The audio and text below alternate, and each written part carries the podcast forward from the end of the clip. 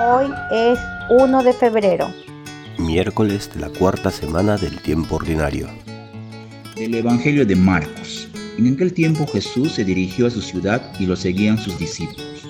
Cuando llegó el sábado, empezó a enseñar en la sinagoga.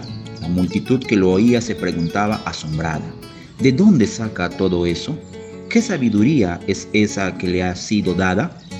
¿Y esos milagros que realizan sus manos? ¿No es este el carpintero, el hijo de María, hermano de Santiago y José y Judas y Simón? ¿Y sus hermanas? ¿No viven con nosotros aquí? Y se escandalizaban a cuenta de él. Les decía, no desprecien a un profeta más que en su tierra, entre sus parientes y en su casa.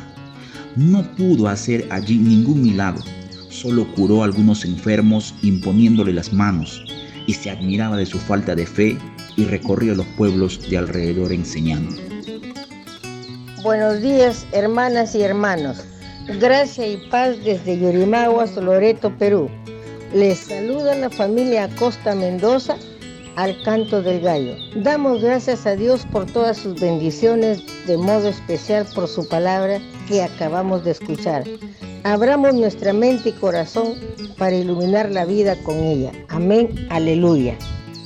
El Evangelio de hoy nos habla sobre el poder de la fe, sobre el poder de la confianza, sobre el poder de la apertura a un Dios que no podemos abarcar. Nos habla del poder de un Dios cotidiano. Pero también el Evangelio nos habla del poder de los prejuicios, de la cerrazón a lo nuevo, de la desesperanza de que todo ya está dicho, todo ya lo sabemos. Jesús llega a su pueblo y la multitud que lo oía se asombra en un primer momento por sus hechos, pero luego se pregunta, ¿no es este el carpintero? ¿No viven con nosotros aquí su familia? Y el Evangelio concluye que Jesús no pudo hacer allí ningún milagro. Pidamos al Señor su gracia para tener fe, para confiar en su presencia cotidiana. Él hace cosas grandes en medio de nosotros. Que así sea para reflexionar durante el día. ¿Reconozco la presencia del Señor en medio de mi familia? ¿Puedo ver el rostro de Jesús en el rostro de mi esposo, esposa, hijos, padres? ¿Cómo manifestamos la cercanía del Señor con su pueblo? ¿Confiamos en su presencia cotidiana y cercana? Y damos gracias a Dios por los que hoy nacen y cumplen años. Lluvia de bendiciones para ellos y sus familias.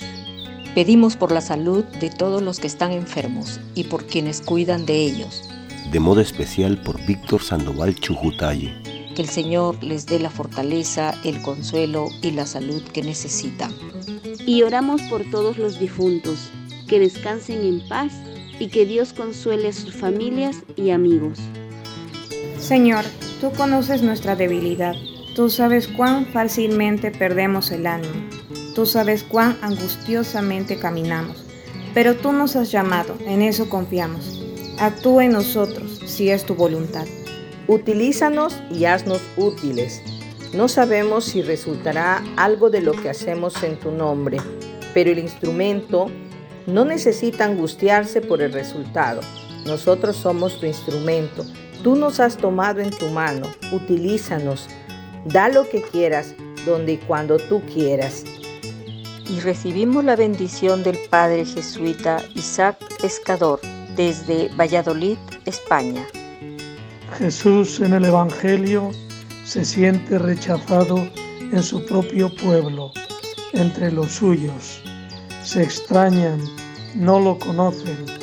Bueno, creen que sí lo conocen y por eso no entienden de dónde le sale esa sabiduría y ese poder de hacer milagros y de curar a todos y de sanar los corazones rotos.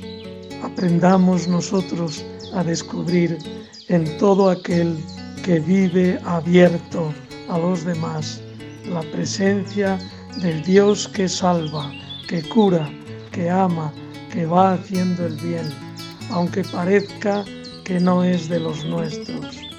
Vamos con los ojos abiertos, descubriendo el bien que Dios hace en el mundo. Que la bendición de Dios Todopoderoso, Padre, Hijo y Espíritu Santo, descienda sobre ustedes y les acompañe siempre. Amén. Gracias por orar al canto del gallo. Si usted quiere apoyarnos, comparta con los suyos el enlace de esta oración. Oremos juntos. Oremos con perseverancia. Oremos con confianza. Estamos en las principales plataformas de podcast y en YouTube. Búsquenos como orar al canto del gallo. Una producción de Al canto del gallo.